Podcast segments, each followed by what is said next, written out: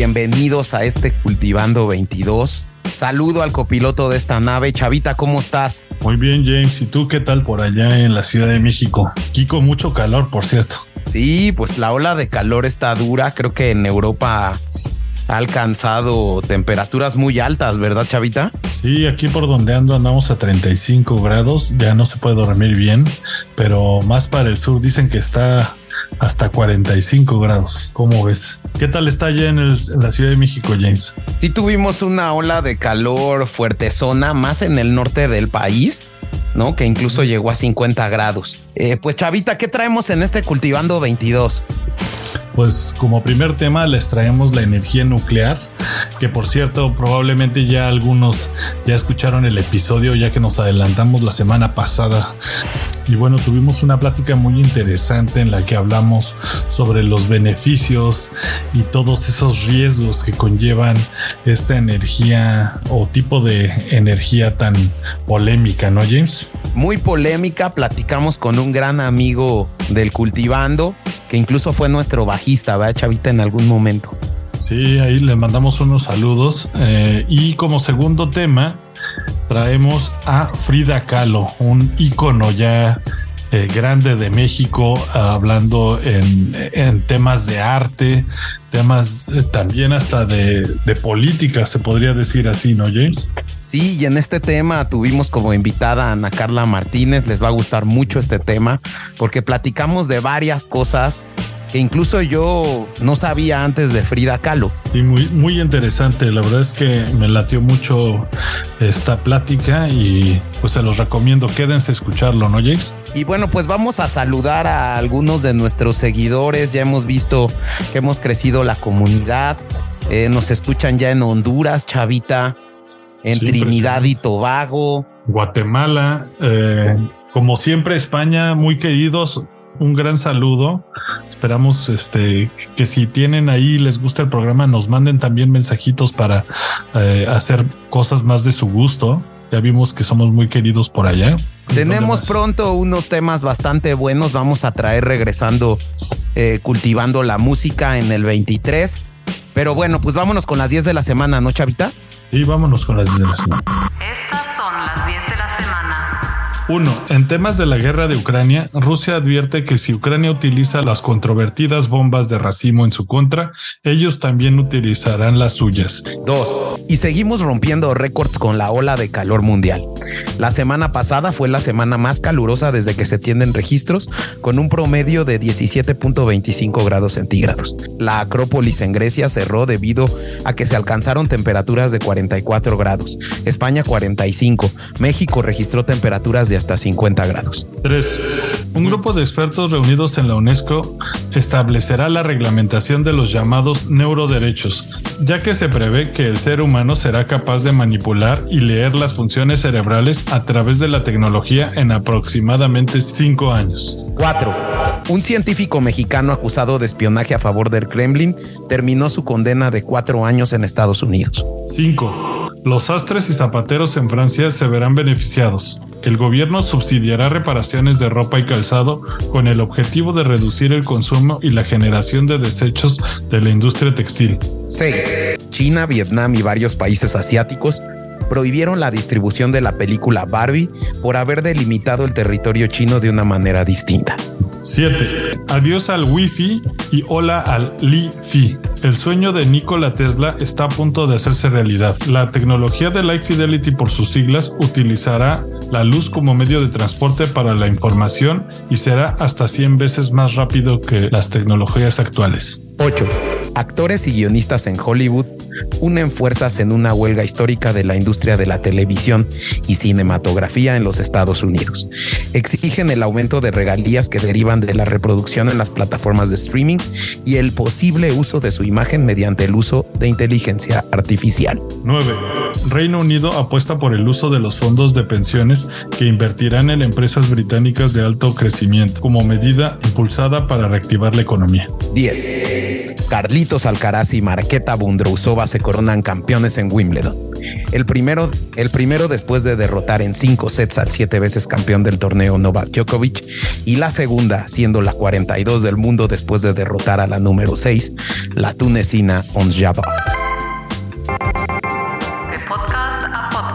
Y regresamos aquí con de podcast a podcast como cada semana, James. Traemos nuestras recomendaciones personales.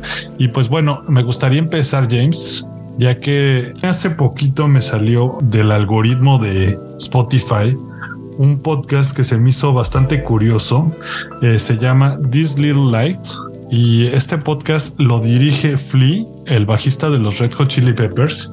Se me hizo una temática muy interesante, ya que si bien nuevamente entrevista a varios artistas amigos de, él, más que dedicarse a hablar de sus proyectos actuales, eh, les pregunta el cómo ellos se acercaron a la música, qué los guió a, aprender los instrumentos que tocan y a formar sus bandas. Entonces es, una onda un poco eh, retrospectiva de los artistas, cómo nacen sus bandas, cómo se conocieron, todo ese background interesante de saber qué es lo que pasa o, cómo ocurrieron los inicios de todos estos grupos este, de los noventas y ochentas, ¿no, James? Sí, muy interesante, Chavita. La verdad es que les recomendamos, tenemos ya un episodio sobre los Red Hot Chili Peppers, que escuchen el episodio de los Red Hot y luego se metan al podcast de Flea.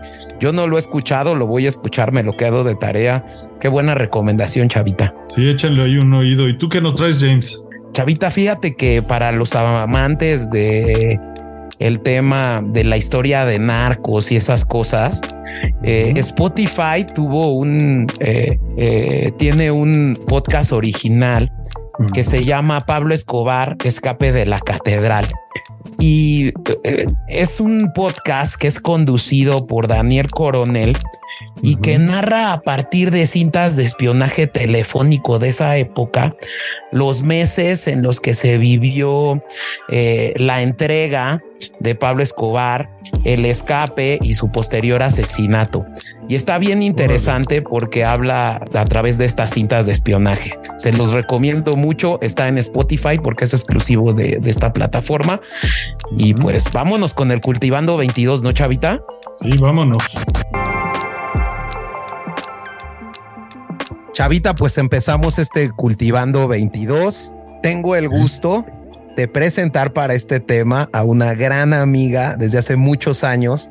Es abogada, eh, la conocí hace, hace, algunos ayeres en la Secretaría de Hacienda eh, y seguro no sé si recuerde cuándo la conocí, pero la primera reunión que tuve, eh, la tuve con su esposo y con ella, que realmente me cae increíble, y estábamos viendo eh, la revisión del reglamento del décimo transitorio de la ley del ISTE para ver un tema de pensiones. Eh, y bueno, pues eh, son dos personas a los que admiro mucho. Hoy nos va a acompañar Ana Carla. bienvenida al Cultivando. Sí, bienvenida, Pues Jaimito, muchas gracias, Chavita, mucho gusto. no, pues qué buena introducción. La verdad, me da mucho gusto estar con ustedes hoy platicando y pues también decirles que soy fan, fan de Cultivando, así es que lo sigo. Ah, y para mí realmente es un honor estar con ustedes aquí hoy y hablar de, este tema. Que yo creo que es la pintora latinoamericana más reconocida del mundo, sin duda alguna. totalmente. Es Frida Kahlo. Yo creo que internacionalmente es más famosa que nacionalmente, creo, lamentablemente. Pero bueno, pues hay que hablar de su vida, de su obra, qué la llevó a ser pues la pintora que expuso en el MoMA, que expuso en París. Entonces, no sé, Ana Carla, ¿cómo empezamos? Frida, como dices, Jaimito, es sin duda una de las artistas más representativas y conocidas de México. Es un referente de nuestra cultura y su imagen, incluso tal vez más que su obra, es reconocida pues prácticamente en cada rincón del mundo. No sé si en cada rincón del mundo, pero por ahí. Eh, en los Halloweens, Ana. Yo creo que es de esas imágenes, ahí perdón que interrumpa, como la del Che Guevara, esta, esta foto tan conocida en playeras. Su imagen es, llega a eso, esa escala de estar impresa en cualquier tipo de souvenir y lugar del mundo, ¿no? Correcto, o sea, su imagen, ella, ella fue muy buena creando pues también este personaje, ¿no? Eh, importa y trasciende porque, porque es una mujer inteligente, irreverente, que rompe reglas, tiene su propio estilo y, bueno, tampoco está fácil acompañar o ser esposa de, de alguien tan importante y tan trascendente como Diego Rivera, ¿no? Entonces, aunque sin duda mucho de su éxito tuvo bastante que ver con quién era su esposo, pues ella supo crear su propio estilo tanto en su persona como en sus creaciones. Y para entenderla y entender su obra, pues también hay que entender varios factores que impactaron su vida, sobre todo. Yo creo que justo eso es un punto importante, ¿no? Sí. Eh, yo creo que es poco entendible o prácticamente inentendible su obra si no conoce su vida. Eh, creo que toda su obra está marcada por cuestiones que sucedieron en su vida. Eh, entonces, si quieres, vamos a la vida de Frida, ¿no? Frida nace en 1907, ¿no? Aunque en algún momento creo que yo leí a Ana Carla que ella decía que había nacido con la revolución, pero realmente... Sí. Yo también, es una, es una de las cosas curiosas de Frida. Frida también era muy, muy juguetona, tenía el humor negro, era sarcástica y, parece que ella le, gustó, le latió la onda de empatar su fecha de nacimiento con el inicio de la revolución, ¿no? El que se terminara el porfiriato. Ella, más adelante lo vamos a ver, pues este, adoptó las ideas, las ideologías socialistas, después comunistas. Y entonces para ella, el decir que nació en 1910, cuando inició la revolución, pues creo que le, le representaba mucho.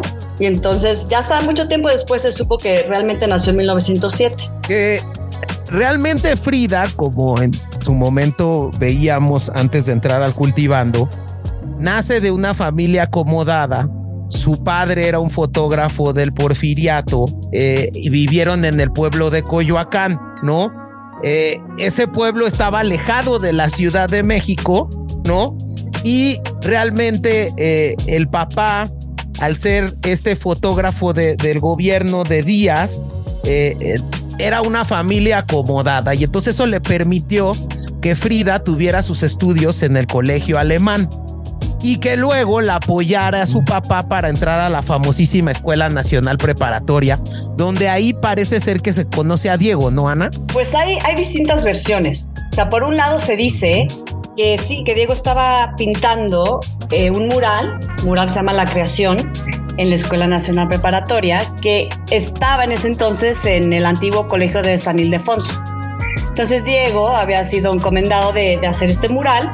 Ella sabía, porque estudiaba ahí, que este famoso pintor, Diego ya era famoso, y una de las versiones cuenta que, que ahí lo vio y lo hizo bajar del andamio para enseñarle algunos de sus primeros dibujos y que Diego la felicitó y le dijo que, que, le gustaba y que siguiera, que siguiera pintando. Otra de las versiones es que realmente fue a través de una amiga en común, una italiana, actriz italiana, eh, activista de izquierda que se llamaba Tina Modotti, que había llegado a nuestro país y que frecuentaba pues estos círculos comunistas y a través de ella fue que se conocieron porque era amiga de los dos. Ahora, hay que, hay que recordar que la revolución bolchevique acababa de, en 1917 de triunfar en Rusia. Entonces, todas estas ideas socialistas y después comunistas, pues se regaron como pólvora y fueron adoptadas por muchos países y por muchos intelectuales de los países y muchos artistas.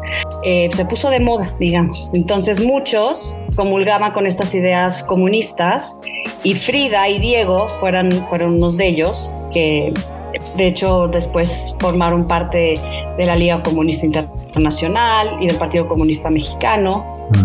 Es eh, importante decir que el primer episodio de Dolor de Frida fue a los seis años cuando tuvo poliomielitis, ¿no?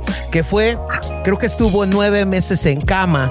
Y entonces, eh, eh, bueno, aquí realmente eh, lo que decían es que el papá y la mamá pues le pasaban cosas para que pudiera estar en cama y pudiera estar dibujando. Como tú lo dices, ahí conoce a Diego en la Escuela Nacional Preparatoria y eh, en 1923 inicia un noviazgo con un cuate como de la alta sociedad llamado Alejandro Gómez Arias, ¿no? Que ahí es en la escuela, en esta parte de la Escuela Nacional Preparatoria, eh, este chavo Alejandro Gómez y Frida se meten a los cachuchas que eran estos como porrillos que andaban con estas ideas socialistoides, ¿no? De comunismo. Y bueno, pues dura cuatro años y aquí viene un segundo evento muy importante. Eh, no sé, Anita. Sí, exacto. Pues con Alejandro Gómez, Arias, pues Frida estaba muy, muy contenta, muy entusiasmada. Estaba muy enamorada. Ella ni siquiera pensaba en pintar. ella quería ser doctora cuando estaba estudiando en la Escuela Nacional Preparatoria. También le gustaba la filosofía y como dices, exacto, formaba parte del grupo de las cachuchas, que eran estos jóvenes intelectuales, inquietos, que de pronto faltaban a clases, como dices, medio porrillos. Y con, con él, con Alejandro, iba justo regresando un día a su casa en Coyoacán, cuando en una esquina eh, un tranvía los embiste y tiene este accidente terrible. Cuentan que la varilla de uno de los pasamanos la atraviesa, le perfora la pelvis y tiene múltiples fracturas en la columna, en el hombro, por varias partes del cuerpo, en la pierna, en el pie. Eh, entonces, y de hecho fue tan tremendo que los doctores no, no se explicaban cómo hubiera sobrevivido, o sea, cómo había sobrevivido. Este accidente, además, le va a dejar dolores de por vida. La marca. Importantísimo esto porque ubíquense en esa época que son los 30, ¿no? Creo que eh, los avances médicos eran nulos. Y, a mí me impresionó muchísimo porque eh, fue el hombro izquierdo se estuvo fuera de lugar dos costillas rotas, tres fracturas de columna, eh, tres fracturas de pelvis, el pie derecho dislocado y aplastado. Imagínense el tratar todos estos padecimientos, ¿no? Digo, de, milagro sobrevivió, como dices, Anita. Sí, me, imagino que si no hubiera tenido los medios, no hubiera podido una persona común de ese momento, no hubiera podido sobrevivir algo así, ¿verdad? Sí, o sea, fue, fue, fue, fue gravísimo. Y de hecho narran algunos testigos que, presenciaron el accidente que alguien se acercó en algún momento a tratarle de zafar pues este pasamanos que tenía ahí atravesado y que el grito de Frida fue, bueno, desgarrador, un dolor durísimo, un accidente, un accidente gravísimo, que después de este accidente pues tiene, pues nunca queda igual, o sea, ya de por sí, como decíamos de la polio, la polio le dejó varias secuelas también. Y, este accidente pues le obliga a tener muchas, muchísimas operaciones a lo largo de su vida y unos dolores terribles que hacia el final de su vida se, intensificaron y eran prácticamente insoportables. Uno de estos secuelas que comentas de la polio fue que el pie derecho de Frida era más delgadito que el pie izquierdo. Toda la pierna. Toda la pierna, es correcto. Y bueno, pues eh, de hecho con este pasamanos en su propio diario lo escribe y, decía, a mí el pasamanos me atravesó como la espada a un toro. Eh, eh, justo creo que describe perfectamente el gran dolor porque estuvo un mes hospitalizada para poderse recuperar. Y ahí en el hospital es cuando empieza a pintar, ¿no, Ana? En el hospital y después también en su casa. Ya de regreso a la casa azul, es, su mamá le pone un espejo en el techo de dosel. Ella tenía una cama con dosel, que son estas que tienen cuatro palos, estas camas antiguas, y en el techo de esa cama la mamá le pone un espejo para que ella pueda verse, y también le confeccionan ahí un caballete en una especie de andamio para que acostada pueda pintar, y así es como ella se entretiene como decíamos que Coyoacán estaba lejos, pues la gente no la va a visitar tanto, o sea, sus amigos, los cachuchas, su novio, pues cada vez la visitan menos. Em, y la relación con Alejandro se empieza a enfriar. Ella de hecho le escribe pidiéndole en alguna ocasión que vaya a verla, que lo extraña. El primer autorretrato que ella hace se lo regala a él. Y al parecer a los papás de, de Alejandro no les gustaba mucho esa relación con Frida y lo mandan a Europa y acaba la, y acaba pues, su relación. Es muy bonito el autorretrato, ese, ese autorretrato a mí es, es uno de, eh, creo que de mis favoritos, porque incluso yo veía, eh, eh, no sé, como que Frida se pinta súper sensual, ¿no? Es un retrato que incluso muchos expertos dicen que toma la influencia de Botticelli, ¿no? Eh, es muy bonito, se los recomendamos mucho, es, es, el autorretrato que le pinta Alejandro Gómez Frida, está en Google, googleenlo. es bien bonito porque sale Frida muy bonita. Realmente era pues un regalo. Muy elegante. A mí también me gusta mucho ese cosa. Sí, sí, sí. Y bueno, pues acá otro revés, ¿no? Este emocional la, que termina la relación con él. Y, bueno, yo aquí tenía James, que la primera obra que está reconocida como obra de Frida Kahlo, eh, por cierto, está resguardada en Museo Dolores Olmedo de la Ciudad de México. Eh, es una, no es un autorretrato como yo me imaginé que lo era, sino es un, un retrato que le hace a Alicia Galán durante este año, como dices, tan largo de convalecencia que tiene en su casa. Ella era amiga de la familia y pues ella se deja retratar a Frida durante estas visitas y pues eh, de ahí me imagino le inicia este gusto por, por, por el, la pintura, ¿no? Ve, ese talento en, ella. Qué interesante lo que tocas, porque creo que aquí es cuando Frida utiliza la pintura como para desahogar tanto su amor como su dolor. Y entonces justo con la pintura de Alejandro Gómez como que se empieza a dar cuenta que la pintura puede ser su salida, ¿no? Esa válvula de escape, ¿no? Catarsis, a modo de catarsis. A modo de catarsis. Digo, al igual que muchos artistas, pero en ella y en su obra se nota mucho cómo trasciende pues su estado de ánimo, sus sensaciones, lo que está viviendo, ¿no? Sus buenas temporadas, sus muy malas temporadas, eh, pues su dolor, su amor. Ella empieza a, descargar, digamos, todo, todos estos sentimientos y dolores a través de su pintura. Y en 1928, que Frida ya estaba un poco recuperada del accidente, ¿no? Evidentemente ya había perdido la escuela, ya no tenía ganas de ser doctora, ¿no? Empieza ya a pintar, ¿no? Y bueno, eh, empieza a los 21 años a ser miembro del Partido Comunista Mexicano. Y aquí creo que es importante, ¿no? Eh, decir eh, cómo se empieza a relacionar con el mundo socialistoide de esa época, ¿no, Ana Carla? Sí, y en el caso de los artistas, aquí en México muchos adoptaron esta ideología. El propio Diego Rivera, José Clemente Orozco, Siqueiros.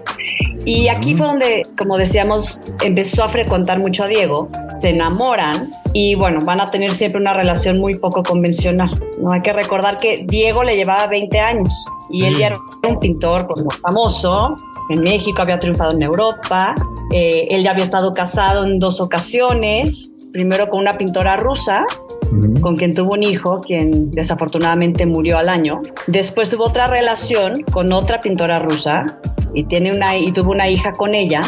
Y bueno, eso fue en su época de, en Europa, en París. Y luego regresa a México y se casa con Guadalupe Marín, que modeló para él, para él y para otros pintores y muralistas, y también era escritora, y tuvieron dos hijas es importante decir que Diego Rivera, ¿no? Lo que yo había visto y se empieza a exponenciar el muralismo en México, porque eh, en, el régimen eh, presidencialista eh, querían transmitir a la población como los ideales fundacionales de México y por eso le piden a muchos muralistas, ya vamos a tener eh, un cultivando sobre el muralismo mexicano, pero le piden a muchos muralistas hacer en paredes distintas de la Ciudad de México, incluido Diego Rivera, ¿no? Como para vender el, el ideario nacional, porque había mucha gente que no sabía leer y escribir.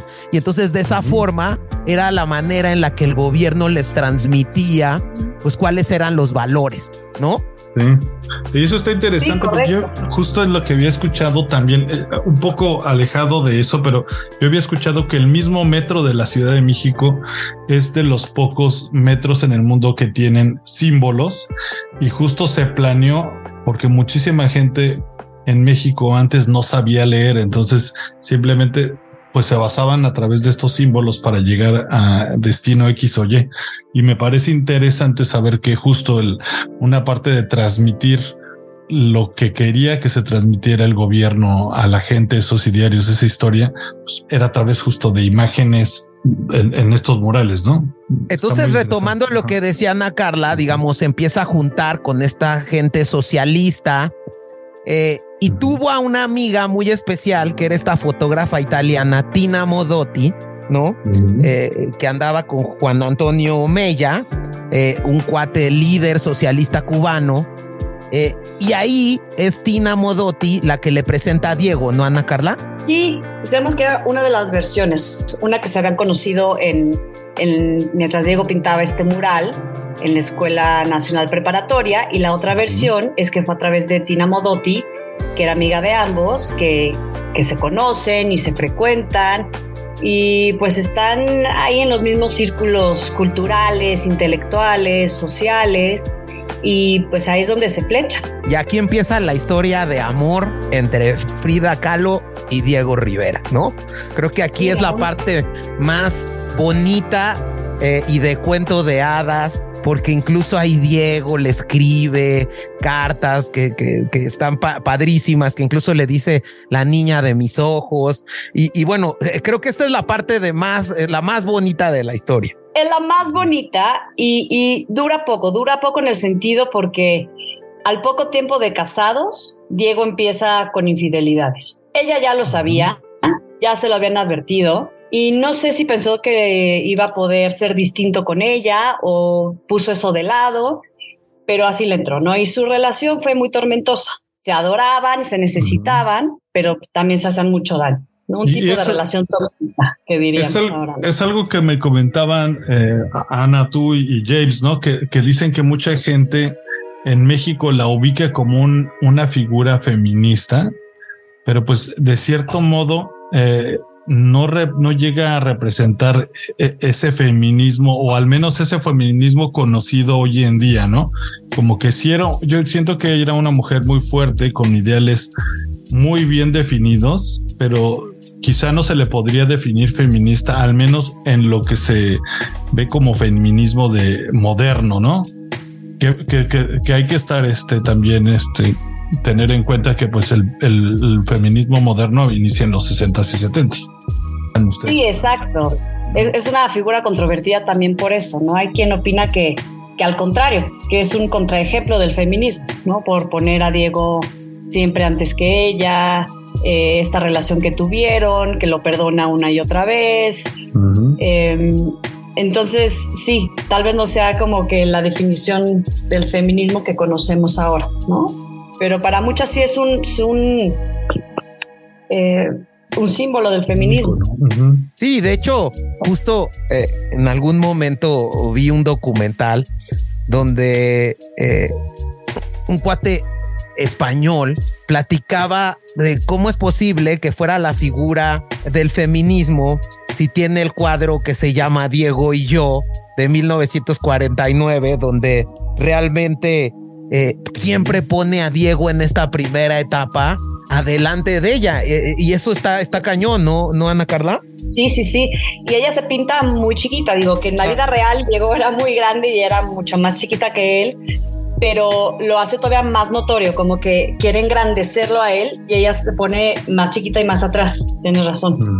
Justo creo que esta es la parte en la que es los grandes eh, curadores gringos que pagan mucho dinero empiezan a conocer la obra de Diego y lo contratan para hacer murales en Estados Unidos.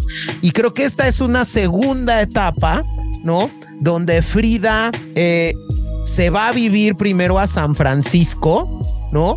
Eh, y empieza, digamos, Diego, con lo que tú decías, pues muy mujeriego, con infidelidades, dedicado a su obra. Y Frida aquí conoce a un doctor, ¿no? Eh, eh, el, el, doctor Eluecer, un cuate que había estudiado en Stanford, pero como recordemos que Frida tenía eh, pues muchas convalecencias y muchos dolores y, derivado del, del accidente que tuvo, ¿no? Porque incluso tuvo que usar corsé eh, eh, mucho tiempo. Eh, un día que se siente mal de la pierna derecha, la hospitalizan en San Francisco y conoce al doctor Elois. Y, creo que termina siendo una relación entre amistad, entre amigobios, ¿no? Porque de toda, de, toda la vida, de ahí en adelante, este doctor estuvo a cargo de su salud eh, casi, casi hasta el punto de su muerte. Órale, eso no sabía. Sí, incluso sus cartas, eh, a quien eh, quieran ver, eh, eh, están expuestas en el Museo de la Filatelía en Oaxaca, en Oaxaca Centro. Eh, y justo como que hay muchas dudas de este como cariño especial que le tenía Frida, porque incluso le decía doctorcito en una de las cartas. Entonces, bueno, pues realmente incluso el doctor Eluecer le regala un feto en, en, formol ¿no? Para que ella pudiera pintar sus cuadros más adelante, ¿no? Ese no se me este, hace el mejor regalo, pero sí, sí, sí. debe de haber sido muy interesante para ella, supongo. Sí, porque aparte en esta época Frida ya había sufrido su primer aborto. Antes de irse a Estados Unidos, se embaraza y pierde su bebé. Eh, y va a ser otro de los temas pues recurrentes tanto en su obra como pues en sus dolores, ¿no? Emocionales y la van a definir mucho.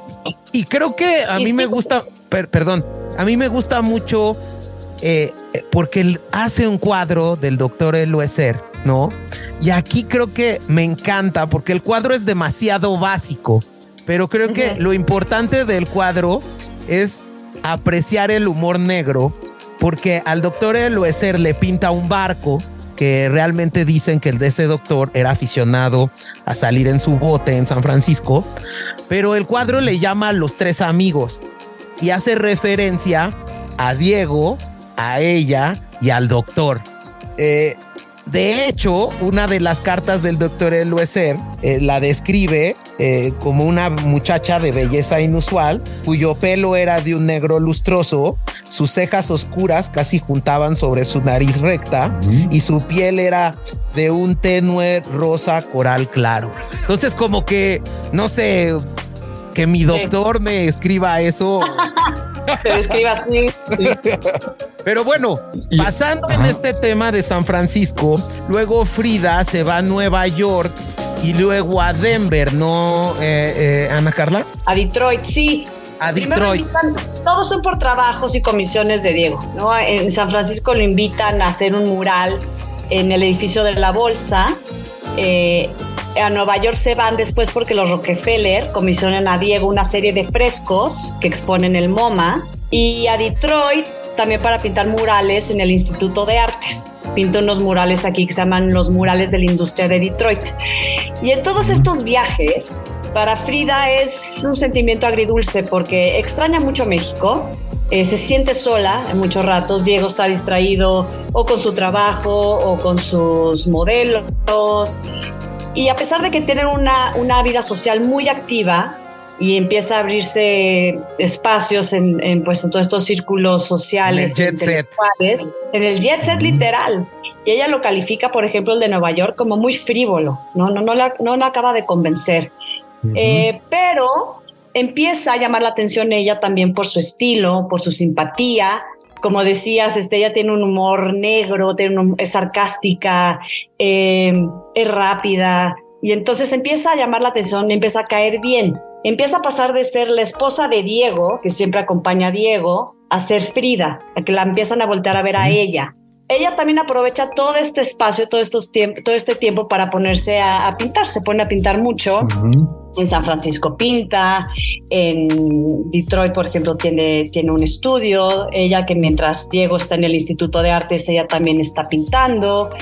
y, y, por ejemplo, en San Francisco expone por primera vez aquí un cuadro suyo en una exposición de pintoras mujeres. Entonces, pues le, le, empiezan a poco a poco a reconocer a ella como pintora y no nada más como la, como la esposa de Diego. Ella llamaba también, como decía, mucho la atención por su estilo, ¿no? Y em, siempre se identificó con sus raíces, con su herencia, indígena, y vestía con estos trajes de tehuana, con estas joyas prehispánicas o mexicanas. Y el traje de tehuana lo usaba en parte para honrar a su herencia oaxaqueña, pero también en parte para, para ocultar esta pierna afectada por la polio que decíamos y, el corsé que usaba a consecuencia del accidente y le venía más cómodo usar este tipo de trajes. Ok, y que justo uno de sus, de sus obras conocidas también se llama justo es Autorretrato en la frontera entre México y Estados Unidos, ¿no? Es, uno, es un, una pintura en la que justo muestra a, su lado izquierdo, pues este como industria eh, y el capitalismo de los Estados Unidos en contra de, su, de sus raíces y, todo este estos contrastes que hacía los Estados Unidos y México, ¿no? Eh, y muchos contrastes, porque siendo comunistas, pues Diego empieza a, aceptar estas comisiones y trabajos, pues pagados por los Rockefeller, por la familia Ford en Detroit. Entonces, ¿no? A algunos no, no les gusta del todo esta dicotomía. Y bueno, hablando de Detroit también, aquí pasan también dos sucesos muy tristes y muy fuertes para Frida. Está en esta época embarazada, es un embarazo de alto riesgo, le, le aconsejan reposo absoluto y tiene un aborto. El bebé ya tenía cuatro meses y lo pierde. Y aquí es cuando pinta otro de sus famosos cuadros, el Hospital Henry Ford, que es muy crudo, ¿no? Este cuadro. Y pues plasma aquí la, la, profunda tristeza que estaba sintiendo. Y también, a los pocos meses después de eso, le avisan que su mamá está muy enferma en México, viaja a México y bueno, su mamá muere, ¿no? Entonces es una etapa muy dolorosa para ella porque tiene estas pérdidas muy fuertes en poco tiempo y Diego pues muy metido también en su, en su trabajo, no se siente muy sola. En 1933 regresan otra vez a Nueva York para que Diego pinte otro mural en el vestíbulo principal del Rockefeller Center. Y, pero las cosas acaban mal porque Diego pinta Lenin en su mural y ese ya fue como demasiado, ¿no? Ah. Para, Sí, entonces les piden que lo borren, no quieren y, la cosa acaba mal y se acaban regresando a México. Frida lo, convence ya también de volver, que ya era tiempo y que qué están haciendo allá y regresan a México. Que llega esta etapa ahora sí donde conocen a León Trotsky, ¿no? Sí, correcto. Bueno, pero espera, Chavita. Porque espérate, espérate, Chavita. Hay otro suceso muy, muy traumático y doloroso para Frida. Regresan y se instalan en estas casas de San Ángel, en la casa que la que hoy es la casa estudio. Bueno, desde entonces era la casa estudio Diego Rivera. Que está preciosa. Padrísima. Si no la conocen, vayan también. Y bueno, si quieren, ahorita hablamos también de eso y de la casa azul, que, que vale mucho la pena visitar. Sí. Y bueno, la idea es que cada quien tuviera su casa y su estudio y se comunicaban ambas casas por un puente, ¿no? Y ahí estaban instalados.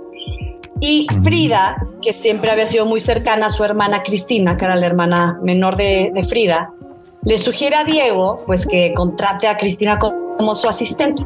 Lo hace y no contaba con que Diego y Cristina van a empezar a tener una relación amorosa y, y, que aparte duró bastantito, o sea, no fue como un resbalón. Y Frida se entera ¿no? Entonces, bueno, Frida evidentemente nunca se imaginó que hasta con su hermana le iba a ser infiel, Diego, ¿no? Para ella, pues ya. Hay límites para todo, ¿no? Creo que ese sí. Hay límites. Dicen por ahí que, que, que, un doctor había este, diagnosticado a Diego que era incapaz de la monogamia. No sé si esto sea verdad, pero sí se comportó así, ¿no? Hasta con su propia. Y ya fue la gota que derramó el vaso. Frida se regresa a la Casa Azul y pues también pinta en esta época, bueno, se pone a pintar mucho y pinta otro de sus cuadros más crudos aquí. Es el, no sé si lo, lo, conocen, se llama Unos cuantos piquetitos, que es una mujer que está en la cama, ensangrentada, ¿no? Con varias puñaladas. Ah, y, y es una noticia que ella leyó en el periódico y es un poco irónico, ¿no? Así como pasan en las notas rojas, ¿no? De unos cuantos piquetitos, es un asesinato brutal de una mujer con 20 puñaladas y Frida decide retratarlo y retratarlo así. Y es un cuadro pues muy, muy, muy fuerte, ¿no? Y que también creo que es cuando Frida se desencanta de Diego Rivera, desde mi punto de vista, ¿no? Eh, también pinta un cuadro muy famoso que es, eh, eh, no sé, es las dos Fridas, ¿no? Donde también nace una dicotomía entre la Frida con Diego y la Frida liberada, ¿no? y, que, y que creo que ahí es cuando justo la relación, la fama, el jet set, pues los empieza a separar. Eh, eh, eh, de hecho, el propio estudio, si tienen la oportunidad de visitarlo, literal, una casa era de Frida y una casa era de Diego y solo los unía un puente. Entonces se hacía más, más, más realista la separación, ¿no, Ana Carla? Sí, correcto. Este cuadro que dices, que es uno de los más famosos de las dos Fridas, si tienen oportunidad de verlo, está en el Museo de Arte Moderno de la Ciudad de México y es es, un cuadro muy grande de, los que, o sea, es muy, muy, muy impactante de ver. Te lo recomiendo. Y sí, es correcto. Pero, como siempre, se reconcilian un año después. Frida lo perdona, eventualmente también perdona a su hermana, pero ella, ya también James, como dices, empieza a separar un poco, se desencanta de cierta manera de Diego, aunque pues, lo va a cuidar siempre y se necesitan. Y ella también empieza por su parte a tener pues ya muchas aventuras, muchos amantes, hombres y mujeres, y empieza ya no tenerle que rendir cuentas a Diego. Está cañón porque eh, de verdad eh, creo que... Eh, es impresionante, pero a Diego le molestaba mucho que Frida tuviera o sostuviera relaciones con hombres pero dicen que no le molestaba tanto cuando sostenía relaciones lésbicas. Y, incluso, eh, impresionante, pero ya lo vamos a platicar más adelante, como dice Ana Carla, del tema de la Casa Azul. Pero en el cuarto principal de Frida de la Casa Azul hay una inscripción de María Félix, como si María Félix hubiera estado en ese cuarto. ¿no? Es impresionante. Eh, eh, pero bueno, digamos, luego llega a la escena, Chavita y Ana, León Trotsky, uno de los ideólogos de la revolución rusa, ¿no? Junto con Lenin y Stalin, ¿no? Lenin, como tú decías, Ana Carla muere, ¿no? Eh, antes de entrar a cultivando. Y bueno, pues Stalin accede al poder y empieza a perseguir a Trotsky. Exacto. Lo, acusa de, entre comillas, actividades antisoviéticas y lo destierra. Y lo persigue hasta el final de sus días, no solo políticamente, sino también en lo personal, a él y a su familia. Es durísimo. Trotsky acaba peregrinando por varios países hasta que es recibido en México como asilado político por Lázaro Cárdenas. Diego era admirador de Trotsky y él y Frida fueron piezas muy importantes junto con otros intelectuales para solicitar su asilo en nuestro país y que pudiera llegar. Entonces los reciben cuando llegan a Veracruz y se quedan con ellos en la Casa Azul. Y al poco tiempo, Frida y Trotsky se hacen amantes. Y fue uno de los amantes más importantes eh, para ella. La pobre de Natalia, pues yo creo que nada más disimulaba, pero Diego cuando se entera rompe con Trotsky. O sea, y no nada más por esto. Diego y él ya traían su historia ahí de desencuentros, tenían varias discusiones ideológicas, ya estaba tensa la situación realmente entre ellos. Y ya con lo del el romance aquí entre Frida y Trotsky, pues se rompe la relación y Trotsky y Natalia se mudan a una casa también ahí en Coyoacán, en la calle de Viena, que hoy es el Museo Casa de León Trotsky, que también les recomiendo mucho, si no, si no lo conocen vayan a verlo porque es muy interesante ver, sobre todo por, pues, por el tema histórico y todo lo que pasó en esa casa. Eh, ahí es donde muere León Trotsky y eh, no sé si lo conozcan y si no vale la pena que, que se den una vuelta ahí en Coyoacán. Ya está saliendo la guía turística, ¿no? Temática para la Ciudad de México. Museo de Arte Moderno, la Casa de Frida. El Anahuacali también es muy bonito, ya haciendo de una vez el, el, paréntesis. Exacto. Justo eh, como dice Ana Carla, la Casa Azul, como andaban en este entre odio y amor Frida y Diego, ¿no? Eh, ellos se van a vivir al estudio y le ceden la casa a León Trotsky y a Natalia, pero los iban como a estar visitando y entonces, bueno, pues como dice Anita, eh, cae en las redes eh, de León Trotsky o caen comúnmente en sus redes, ¿no? Y bueno, eso es lo que obliga eh, Natalia se da cuenta, la esposa de León Trotsky, ¿no? eh, obviamente eh, le reclama, se pelean y eso es lo que obliga a León Trotsky a irse a vivir a su casa, que es la, la casa que está en. Eh, en esta época, creo que es la primera vez que Frida, que es 1937, que es la primera vez que Frida expone en una muestra colectiva en la galería del Departamento de Acción Social de la Universidad de México en esta época, colectivamente. Y luego viene 1938, eh, eh, que creo que es un, eh, es un año interesante, porque aquí Frida conoce a un, pues a un artista de, talla mundial que es André Breton, ¿no? Y lo conoce en México y le ofrece a Frida promover su trabajo a nivel internacional. Y creo que esta oportunidad llega en un momento en el que Frida pues quería ver otros aires, quería ir por otros rumbos y, creo que empieza a viajar, ¿no, Anita?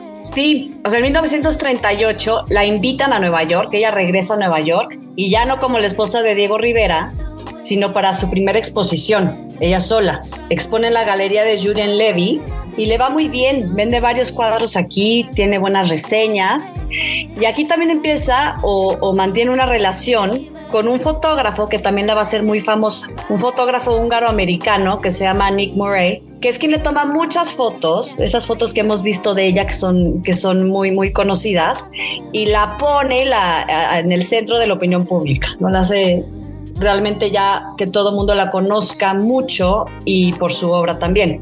Y sí, exacto, André Breton viene a México porque también es admirador de Trotsky y Diego lo invita, Diego ya lo conocía, se hace amigo de, Frida y la invita a participar en una exposición a París. Ella se va, pero a diferencia de, su exposición en Nueva York, no le va muy bien, no es lo que ella se imaginaba es una exposición más bien sobre México y ella estaba un poco pues atacada que junto a sus obras eh, André Breton tenía pues baratijas de mercado y era lo que estaba exponiendo él como pues una exposición más completa de México y, bueno a ella no le gustó mucho pero pues se expuso en París, ¿no?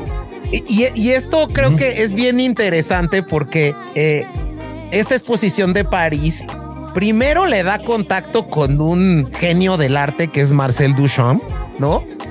Y como número dos, el gobierno francés, eh, a través de la fundación esta de Louvre, le compra un cuadro. Entonces creo que eh, eso es muy interesante. Correcto, tienes razón. Eso pasa y además conoce y se hace amiga de Picasso, por ejemplo, de Kandinsky. Entonces ya se mueve ella por sí misma también en estos círculos y es reconocida por este tipo de, artistas o pintores. No, y es que ella estaba en el jet set mundial.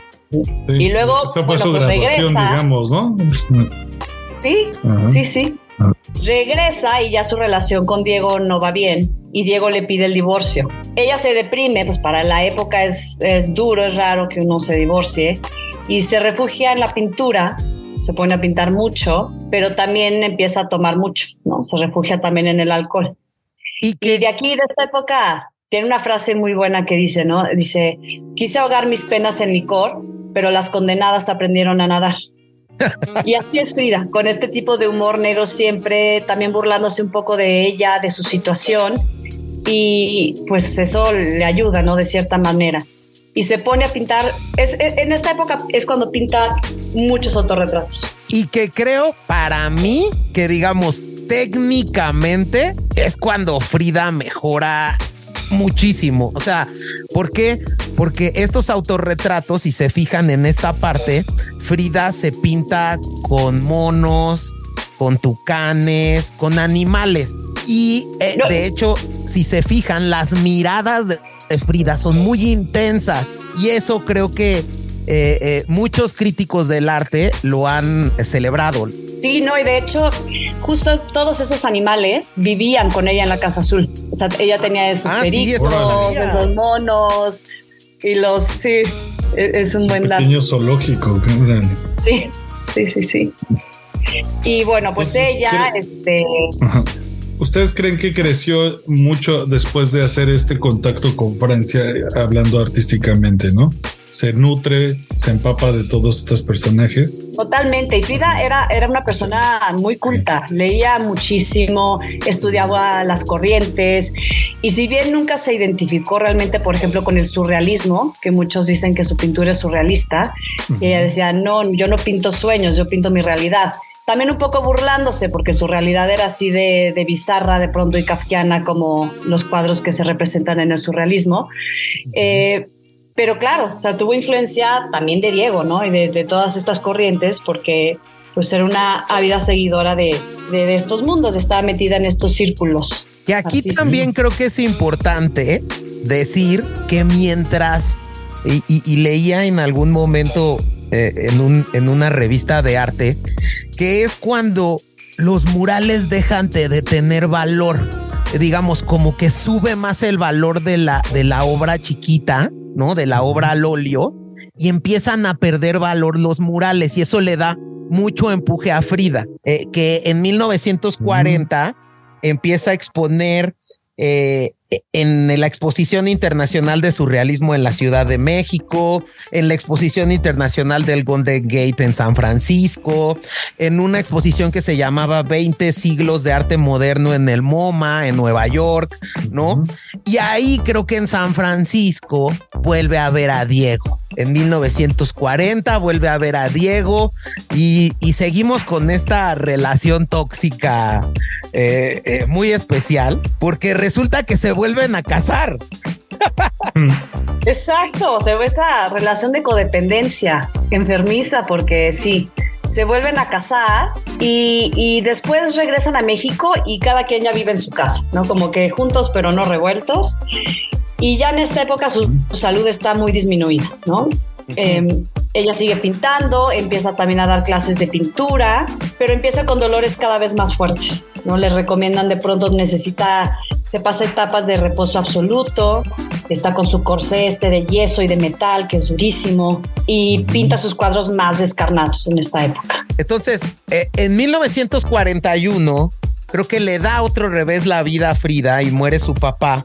Cuando Frida estaba ahí exponiendo en, Boston, eh, eh, sigue, sigue creciendo. Esto es un golpe fuerte, ¿no? Sigue creciendo su obra, sigue exponiéndose en todo el mundo. Incluso está cañón, pero Frida llega a tener tanto reconocimiento internacional que continuando con el tour por la Ciudad de México y sus alrededores, ¿no? Apoya a Diego Frida a construir este museo de la Nahuacali con el dinero que va recaudando. Y entonces continúa floreciendo eh, eh, la carrera de Frida e incluso ya llega a ser expuesta en, el, en, la, en la galería de Peggy Guggenheim en Nueva York. Entonces, eh, eso creo que sí le da un gran impulso, ¿no? le da fama internacional. Y, justo empieza a generarse esta marca que es Frida Kahlo, ¿no, Ana Carla? Sí, correcto. Y después, este, pues otro tema de salud, le amputan una pierna por gangrena en 1953 y ya todo esto la tiene pues ya muy bajoneada y cansada. ¿no? Tiene varios accidentes caseros, se cae por culpa de esto y abusa del alcohol y, de las drogas. Toma, por ejemplo, Demerol, que es un opioide para estos dolores tan fuertes y crónicos, y ella sabe al final que, que los dolores no van a parar y que van a ir para peor. Entonces Frida finalmente pues pierde la batalla y muere el 13 de julio de 1957 a los 47 años, muy joven. Súper joven. A mí eso es lo que me sorprendió más de, de, saber que realmente muere joven, digo, muy vivida, pero pues... Eh, pero también creo que de destacar, ¿no? Que justo antes de fallecer, ¿no? Estando en cama, eh, la invita porque no nunca había tenido una galería ella sola en México, digamos una exposición ella sola en México. Y entonces su amiga eh, Lola Álvarez Bravo la invita a exponer en su galería e incluso los médicos le dicen que no vaya. ¿Por qué? Porque estaba muy convaleciente. De hecho tenía neumonía. Y bueno, pues lo que hace Frida es eh, acudir digamos, eh, incluso hay fotos donde llega la exposición en una cama, ¿no? Pues para disfrutar su, última exposición en vida y que fue una exposición en solitario en México. Y, bueno, hay, fotografías de eso, ¿no? Eh, eh, y, al final del día fallece este Frida Kahlo. Eh, sus cenizas están ahí en la Casa Azul, ¿no? no sé, Anita, algo adicional. nada más, este, otra vez como pues versiones distintas sobre su muerte. Claro. la acta de defunción dice que se debió a una embolia pulmonar derivado de esta neumonía que, dices que tenía cuando fue esta exposición suya pero también se habla de un posible suicidio, tal vez de una sobredosis de, este opioide, ¿no?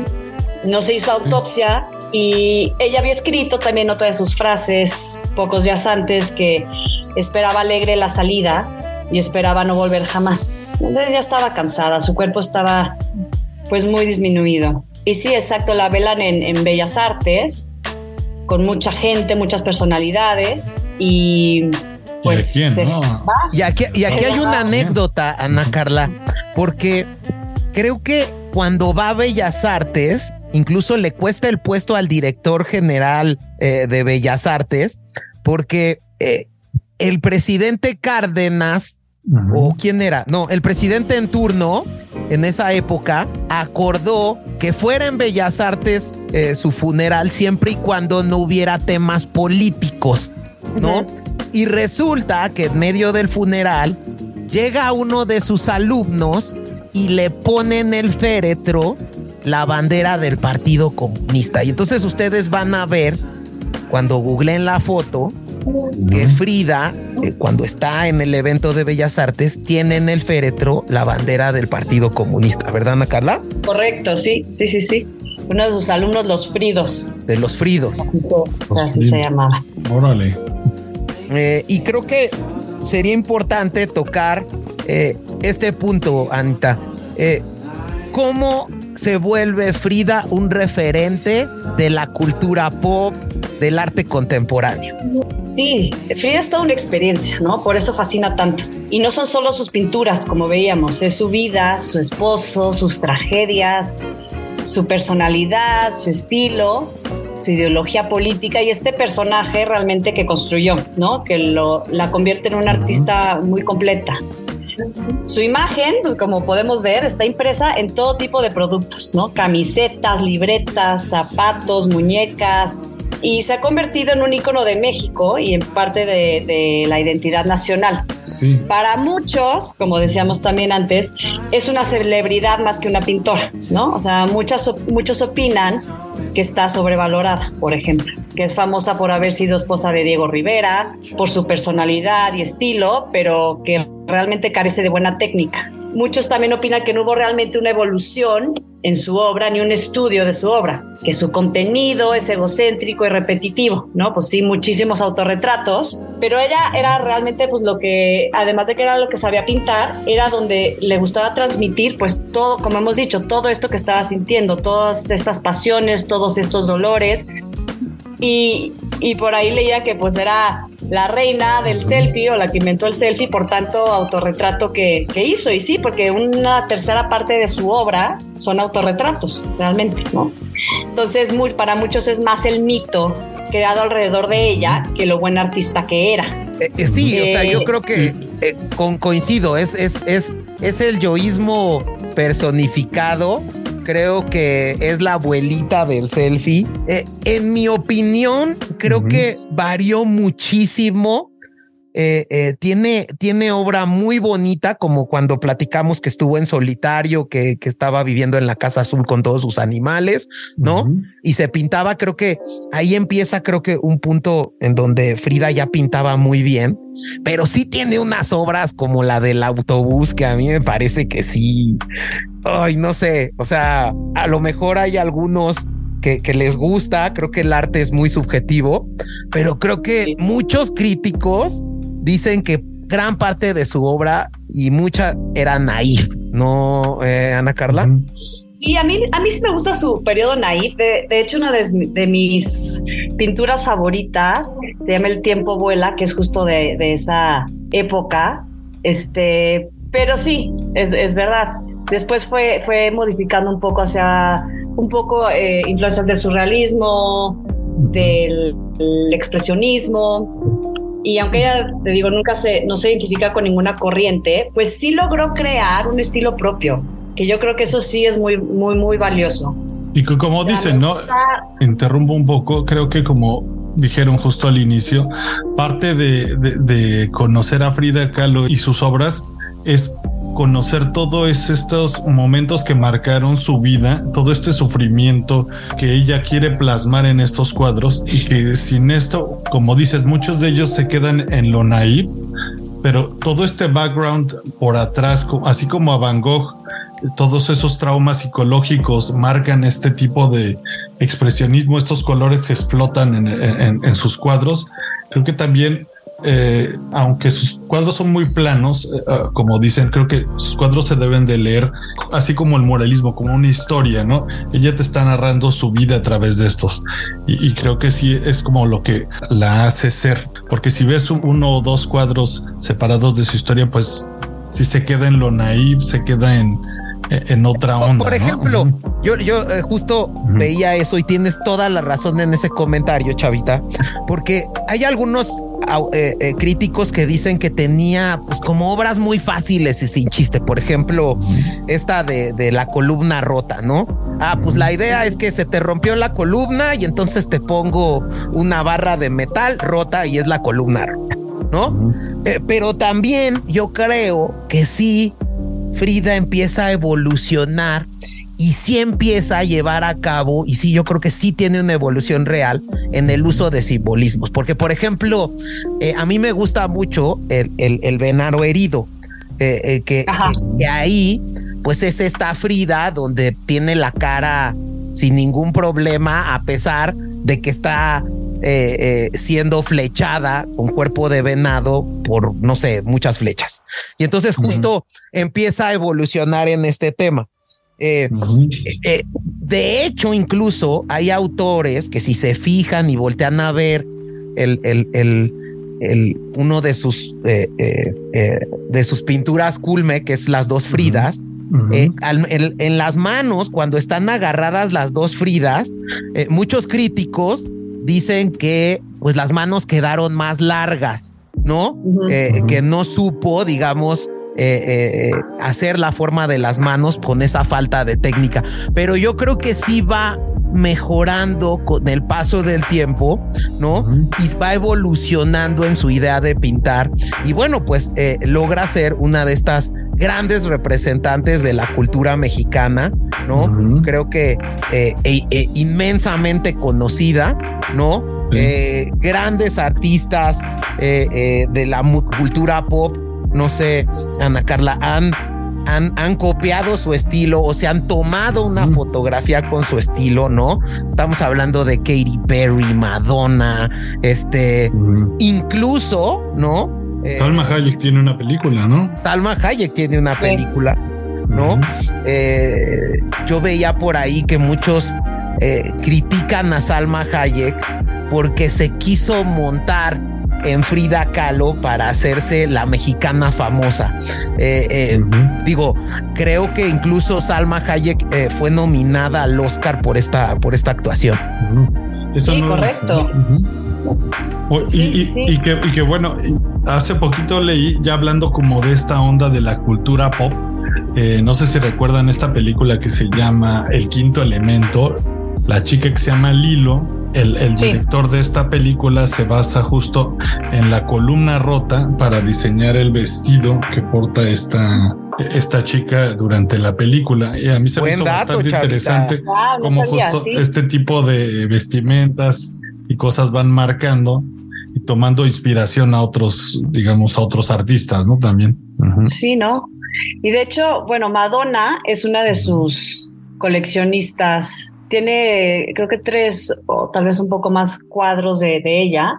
Y de hecho uno de los que tiene, esto estaba leyendo, en la entrada de su casa, es mi nacimiento, que también a mí me parece muy crudo, que está una mujer dando a luz en una cama y pues ensangrentado ahí y pues un bebé coronando, ¿no? Y ella dice que este cuadro les sirve para ver quiénes son sus amigos realmente. Si no les gusta, no pueden ser sus amigos, eso dice Madonna. Pues yo no sé si yo podría ser su, amiga porque ese cuadro tampoco me gusta. ¿no?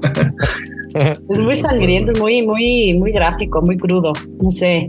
Y sí digo, es verdad que ella nunca tuvo pues una formación real en, en, arte, eh, a su papá le ayudaba ¿no? a, retocar fotografías y, y, lo que tú contabas, Jaimito, también después, pero realmente no tuvo una formación como tal, ¿no? Y, y, sí, es verdad, este, a mí lo que me gusta es que, que, que sí logra transmitir su realidad y sus pasiones a través de su obra y se separa de esta influencia de Diego para crear un estilo propio. Me parece que es muy valioso, pero sí es debatible. ¿A ti te gusta Chavita, por ejemplo? Yo no soy el, el, mayor seguidor de Frida Kahlo, justo.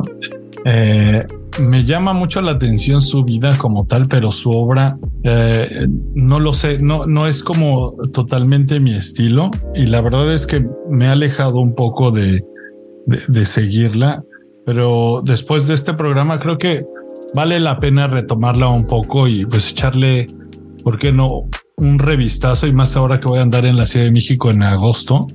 Voy a aventar un, mi tour, ya que nombramos algunos de sus museos, ¿no?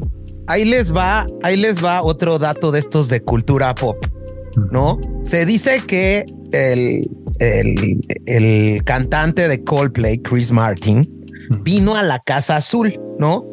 y quedó fascinado de la pintura de, Frida Kahlo. Y uno de los cuadros que está en la Casa Azul son las sandías. Y esas ah, sandías dicen viva la vida. Y incluso ah, la canción de Coldplay, Viva la Vida, es gracias a Frida. Mm. Y, Mira, no sabía. Y sí, así se llama ese cuadro. Eso está bueno. Es correcto. Y entonces dicen que en el video de Coldplay, ¿no? Si se fijan, tiene una textura de pintura. Y esa textura mm. de pintura dicen que hace referencia a que eran fans de Frida Kahlo cuando vino a la Casa Azul.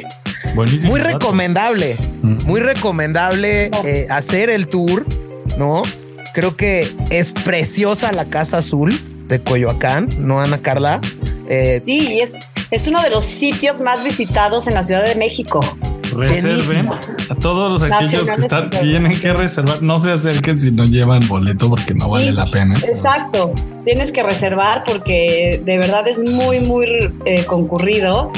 Y es muy interesante porque es su casa y muestran, además de parte de su obra y, y, algunas cosas de Diego, también cosas personales, ¿no? De que coleccionaban ellos, figuras, esculturas, hay fotografías, hay artículos pues de uso personal, ¿no? Su cepillo, eh, vestimenta, está su cama tal cual estaba en su cuarto. Vale muchísimo la pena visitarlo.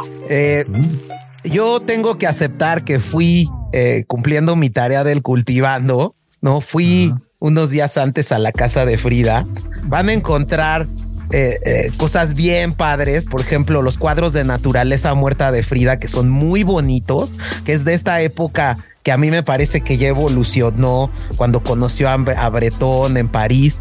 Eh, están ahí, ¿no? Eh, están las cenizas de Frida, eh, hay muchas fotos, está una cocina que es preciosa, eh, está incluso, eh, me, gustó mucho, una chimenea que parece que de esa chimenea tomó la idea Diego Rivera para hacer el Anahuacali, que también es un museo ultra recomendable cuando vengan a visitar la Ciudad de México. Y no sé si sabían que la obra de Frida fue declarada Monumento Artístico de la Nación en 1984 por el Instituto Nacional de Bellas Artes y Literatura.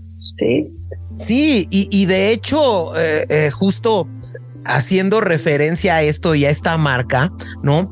Tiempo después, porque yo había ido hace muchos años al Museo Frida Kahlo, pero tiempo después, al parecer encontraron eh, un closet que tenía 300 vestidos y muchos artefactos y prótesis que utilizaba Frida.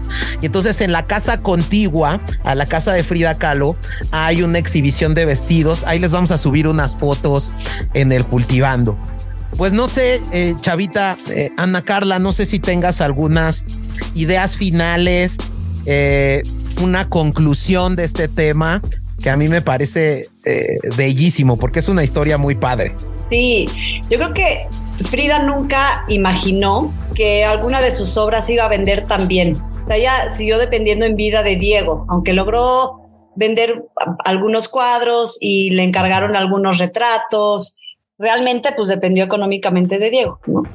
Y, por ejemplo, en, en 2021, en una subasta de Sotheby's en Nueva York, su cuadro Diego y yo se vendió por un poco más de 34 millones de dólares, que es el precio más alto alcanzado por una obra de arte latinoamericana. La compró un empresario argentino, pero es una cifra estratosférica, digamos, para...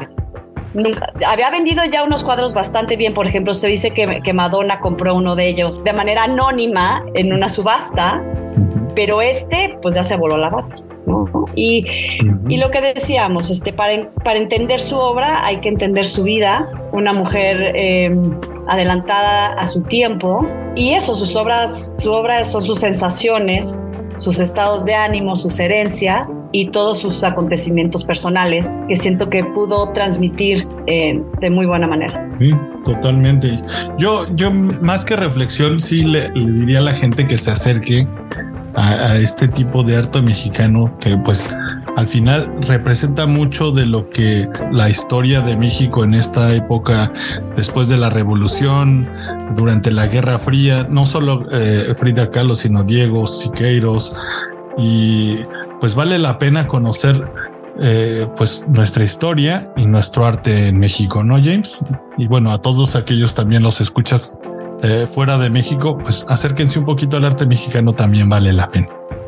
Pues yo para culminar, primero eh, decir que Frida para mí es la artista latinoamericana eh, de mayor exposición mundial. De hecho, Frida fue portada de Vogue, ¿no? Entonces sí, como dice Ana Carla, fue una adelantada a su época, ¿no? Creo que hoy en día grandes pintoras como María Izquierdo, eh, Remedios Varo, Leonora Carrington tienen su influencia, ¿no? Sin duda alguna. Eh, eh, creo que sí estuvo con un grande que era Diego Rivera, pero ella supo encontrar la forma de también ser una grande, ¿no? A pesar de todos sus dolores y de toda una vida de dolor que vivió, bueno, supo llevarla adelante y creo que eh, eso es, es, es, es, padrísimo conocer una historia de este tipo. Acá sacando lo de la vida le dio limones y sí, sí, se hizo el jugo de verdad. Digo, o sea, sacando una frase mexicana, eso es un limonada. Sí, es cierto. Pues yo te quiero agradecer muchísimo, Ana Carla, el que hayas estado aquí. Espero que no sea la última vez que vengas a este cultivando. Eh, platiquemos de muchas otras cosas. Ana Carla ha estado en muchas reformas. Yo me acuerdo eh, que incluso estuviste en el instituto, sabía de marcas, eh, andaba ahí en, temas de propiedad intelectual. Entonces, bueno, es un asset que hemos ganado aquí en el cultivando. para finalizar, primero, pedirte si nos puedes recomendar algo de lo que estés escuchando. No lo podemos poner ya por temas de derechos de autor, pero bueno, para que la gente te y, se dé cuenta de tu gusto musical, si le gusta eh, algún artista en particular o algo que tenga que ver con Frida, por ejemplo, ¿no? No, oigan, pues muchísimas gracias a ustedes. Fue un verdadero placer estar aquí platicando con ustedes estando en Cultivando Ideotas y con este tema que me encanta. Así es que yo también espero que no sea la última vez y feliz de volver. Y bueno, los, les voy a recomendar una canción que me gusta mucho, no tiene que ver con Frida, pero es una de mis canciones favoritas y es Candy de Iggy Pop con Kate Pearson. Buenísimo. Siempre pone de buenas esa canción. Muchas gracias, Ana Carla. Gracias a ustedes. Hasta luego. Gracias. Bye.